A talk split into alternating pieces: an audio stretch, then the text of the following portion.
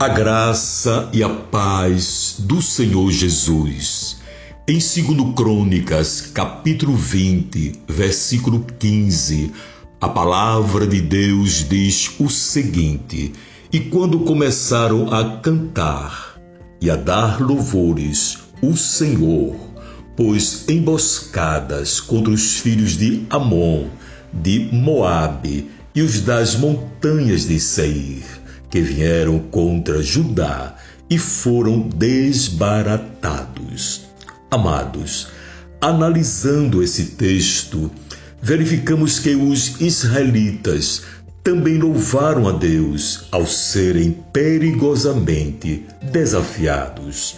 Quando um grupo de guerreiros se reuniu para lutar contra eles. Enquanto isso, o rei Josafá clamou a Deus e organizou um grande coral a fim de marchar à frente do exército de Israel para a batalha. Os adoradores cantaram: Rendei graças ao Senhor, porque a sua misericórdia dura para sempre. Ao cantarem, o Senhor permitiu que as forças inimigas se atacassem e destruíssem mutuamente. Louvar a Deus no meio de um desafio pode significar dominar os nossos instintos naturais.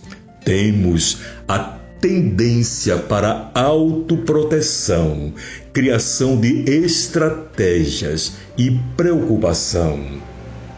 No entanto, a adoração pode guardar o coração contra pensamentos perturbadores e autossuficiência. Isso nos lembra da lição que os israelitas aprenderam quando Jaziel falou dizendo: Pois a peleja não é vossa, mas de Deus.